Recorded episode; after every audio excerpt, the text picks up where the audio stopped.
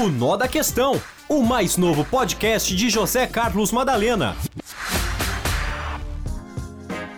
Olá, meus amigos, um abraço a todos e aqui da redação de Jornalismo da Morada, eu, José Carlos Madalena, chego mais uma vez com o Nó da Questão. Um abraço a todos.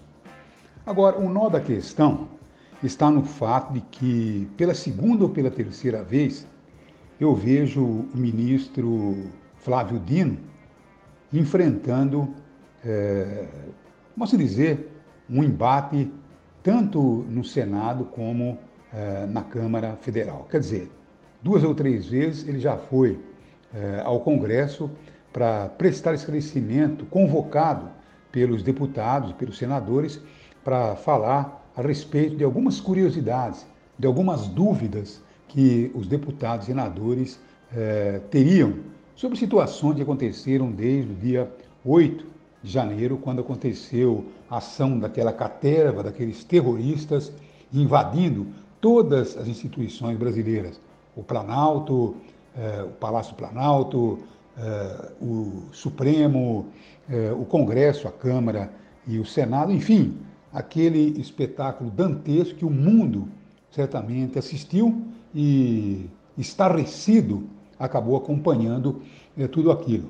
Agora, pelo amor de Deus, é alguma coisa assim de ficar envergonhado do que vem acontecendo. O ministro Abridino é uma capacidade, sabe? Ele já foi deputado, foi é, governador, é, é senador atualmente e foi nomeado pelo atual governo como o ministro é, da, da Segurança. Então, quer dizer, é, é alguma coisa que a gente é, chega a. Ministro da Justiça, desculpe, ministro da Justiça.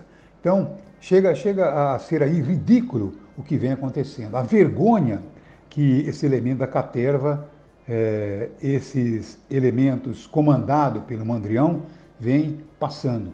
Uma coisa assim assustadora, sabe? Porque é, o ministro tem todo um conhecimento jurídico, inclusive deu uma verdadeira aula para o ex-ministro e ex-juiz Sérgio Moro. Saiu envergonhado de algumas perguntas que acabou fazendo ao ministro Flávio Dino.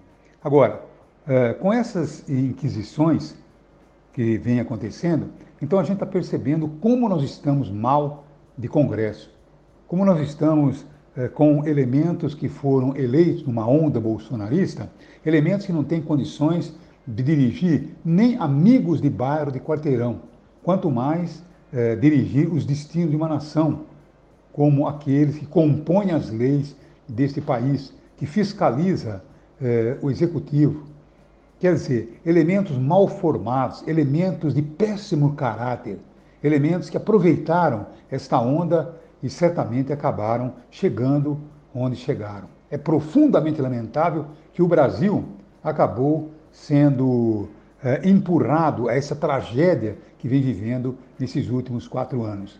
Então você pode até dizer, não, esse elemento que está falando, esse jornalista é contra o Bolsonaro. Não, eu não sou contra ninguém. Eu sou favorável ao bom senso. Eu sou favorável àqueles que chegaram e estão aí para governar. Se ocorreram erros no governo Lula, é, tem que pagar pelos seus erros. Aliás, por muitos erros acabou é, pagando. Agora, o que nós não podemos é forçar barra. É, logicamente, fazer aquilo que acabou sendo feito. De repente, nós, da própria imprensa, fomos inocentes e acreditamos em histórias que não eram verdadeiras, ou tão verdadeiras assim. Você entende? Então acabamos empurrando o país nas mãos de alguém que não poderia governar sequer a sua casa, porque não teve condições de governar a sua casa. Já vai indo para o terceiro casamento, sabe? Quer dizer, é, eu não sou também contrário, porque os casamentos podem não dar certo, mas interessante é que é, uma, duas, três vezes, aí também já é demais. Né? Quer dizer, não tem condições de governar, administrar sua casa com é, harmonia, com organização, quanto mais organizar um país. Então, o que nós estamos assistindo hoje no Congresso é realmente uma avalanche de tragédias. Tudo aquilo que nós vimos nesses últimos anos. E o pior, né? Como é que nós vamos corrigir agora essa rota que está completamente é, em desacordo com uma rota que seria normal para um país é, reconquistar aquilo que perdeu. Então nós vamos precisar trabalhar muito e nós da imprensa precisamos ficar atentos, porque estão querendo passar a boiada, estão querendo continuar com fake news, porque isso eles fazem com uma maestria, com uma perfeição tremenda. Então nós precisamos estar atentos e chamando a sua atenção. Tá bom? Eu não estou dizendo que você tem que ser esquerda, direita, centro. Eu estou dizendo que você tem que ser é, da área do bom senso, analisar tudo aquilo que vem ocorrendo. Tá bom? Então, acreditar realmente na verdadeira imprensa e não simplesmente elementos que foram cooptados, que foram realmente é, dominados por essa caterva que aí está. Então, o que eu estou vendo, que eu vi nessas três convocações do Flávio Dino, foi alguma coisa de passar vergonha. E o Flávio Dino está simplesmente divertindo com tudo aquilo, porque está pegando pela frente pessoas mal formadas, desinformadas, e ele acaba, logicamente, ridicularizando aquelas pessoas que estão ali travestidas de deputados e alguns senadores. Então, precisamos ficar atentos a tudo isto que vem acontecendo vamos, sinceramente, seja de direita, de esquerda, é, centro-esquerda, centro-direita, seja lá de que for, nós temos que ter aí o bom senso de olharmos para a verdade e não acreditarmos em tudo que acontece, principalmente pela internet. Tá bom? Então é isso aí. Um abraço a todos. Porém, este é o nosso o nó da questão. Um abraço a todos. O Nó da Questão, o mais novo podcast de José Carlos Madalena.